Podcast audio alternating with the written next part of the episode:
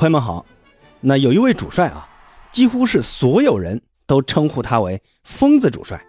也正是这位疯子主帅，在这周的国家队比赛日呢，率领了乌拉圭是连续战胜巴西和阿根廷这两大世界强队。那他是谁呢？为什么又会被人称为“疯子主帅”呢？那今天这期节目呢，咱们就来简单的介绍一下这位来自阿根廷的疯子主帅贝尔萨。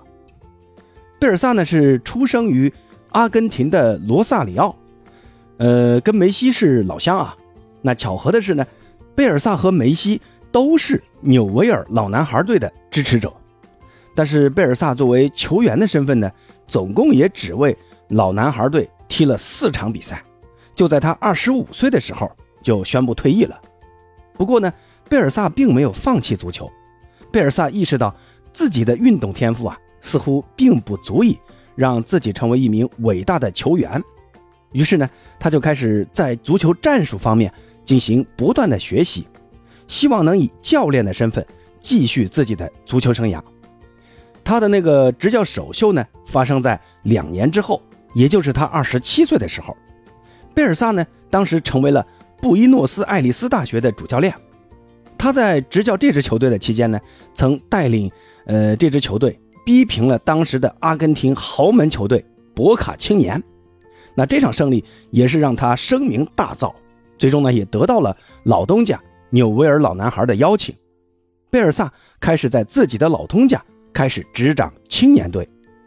贝尔萨作为球队青年队的主帅，自然呢也需要去不断的为呃球队挖掘这种天才球员。那在此期间，他展现出了自己的眼光独到。那执教不久之后啊。就为球队挖来了现在执教切尔西的主帅波切蒂诺。此外呢，贝尔萨还是战神巴蒂斯图塔的恩师，他将年轻的小巴蒂也带到了球队，并且亲自为他安排训练任务。那随着球队实力的不断上涨，贝尔萨在阿根廷国内逐渐也有了一些名气。当时呢，他也因为十分激进的性格，得到了“疯子”的称号。那足球疯子这个绰号呢，真的是名不虚传啊。那从以下这几件事情，你就能看出贝尔萨到底对足球有多么的痴狂。那第一件事呢，就是贝尔萨这个人呢，从来都不接受单独的采访，因为他不希望自己的访谈内容被媒体操控，他呢要成为一个绝对独立的个体。那第二件事就是，贝尔萨对于胜利是近乎偏执啊。在执教纽维尔老男孩的期间呢，因为他曾经输掉过其中一场比赛，这个贝尔萨甚至有了自杀的想法。最后啊，他还带上了所有的足球书籍和杂志，躲进了修道院来与世隔绝。这个人的想法真的是很特别啊。那第三呢，就是贝尔萨是一名有名的工作狂魔，他几乎将一天中全部的空闲时间都投身于足球。在他执教的这二十多年时间，总共观看了五万多场比赛录像。那有媒体记者曾经故意呢想刁难于他。那最后呢，贝尔萨在那场新闻发布会上就讲了长达七十分钟的战术课，最终呢把那些记者都给讲服了。那贝尔萨在纽维尔老男孩执教两年之后啊，在一九九二年到一九九七年这五年时间，贝尔萨在墨西哥执教。那他在执教期间，同样为球队的青训事业做出了极大的贡献。贝尔萨将自己的这个战术理念和足球观念，也注入到了这支球队中，并让这种自律进取的精神，极大的促进了当时墨西哥足球的发展。那在他离开之后，墨西哥足球也迎来了人才井喷的时期。在2006年的世界杯上，墨西哥在与阿根廷比赛的首发十一人当中，有八名球员。都是贝尔萨当时挖掘出来的。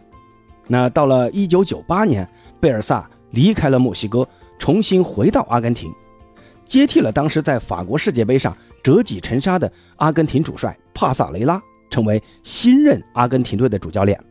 那他的目标自然就是下届世界杯，也就是零二年韩日世界杯。但是很可惜啊，贝尔萨的球队在韩日世界杯小组赛中并没有出现。那这段失败的经历也是贝尔萨最不愿提及的一段往事。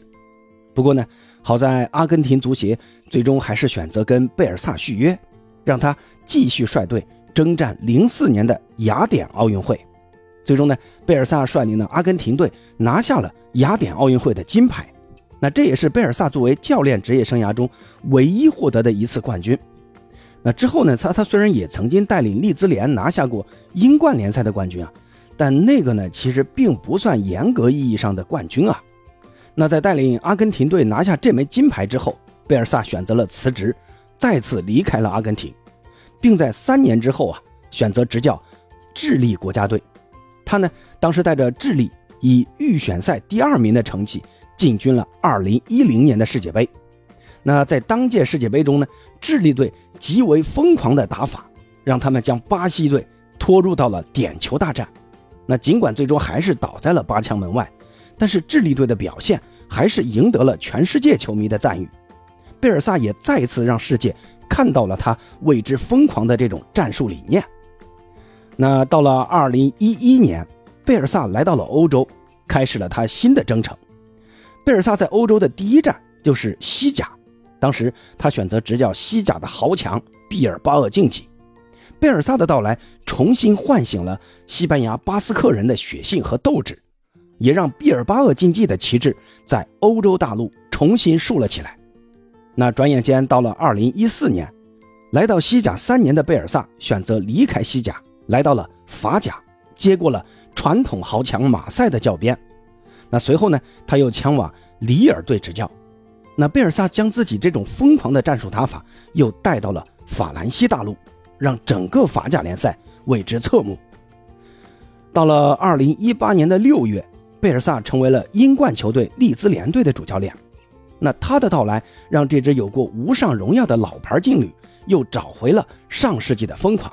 在执教利兹联队期间呢，也发生了一件让贝尔萨声名大振的一件事啊，在当时一八至一九赛季的英冠升级的一场关键战啊，贝尔萨执教的利兹联当时是对阵阿斯顿维拉，那谁能赢下这场比赛，谁就能升级英超。那当时比赛是进行到了下半场的第七十二分钟，利兹联球员趁对方受伤完成了破门。那作为获利一方呢，能够带领球队升级的这个价值啊是不可估量的。但是呢，贝尔萨却要求球员放弃防守，把这粒进球啊还给了对手。那最终这也导致了利兹联提前一轮宣告无缘直接晋级。那英格兰名宿啊迪恩史密斯。也表示，贝尔萨的这个行为就是对体育公平竞赛精神的最好诠释，而国际足坛也没有忘记贝尔萨的行为。在二零一九年的国际足联年度颁奖典礼上，贝尔萨以及利兹联队获得了公平竞赛奖。不过，贝尔萨在利兹联的执教在二二年的夏天，也就是去年夏天啊，随着利兹联的糟糕成绩而结束了。贝尔萨在休息一年之后，再度拿起国家队的教鞭，选择执教乌拉圭国家队。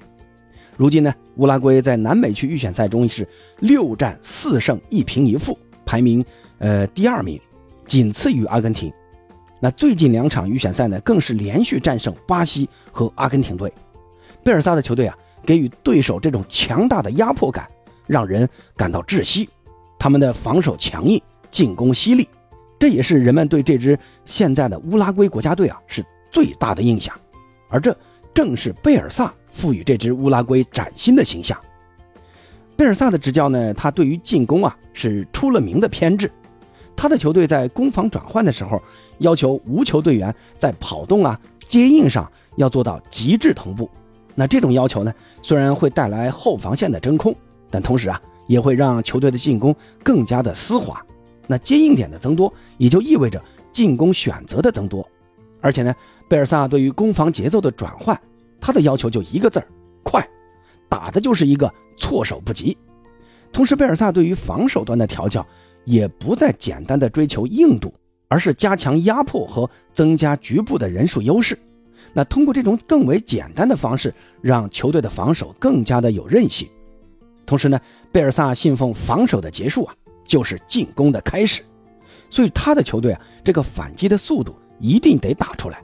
所以你看贝尔萨球队踢球的时候啊，永远都是那么充满激情。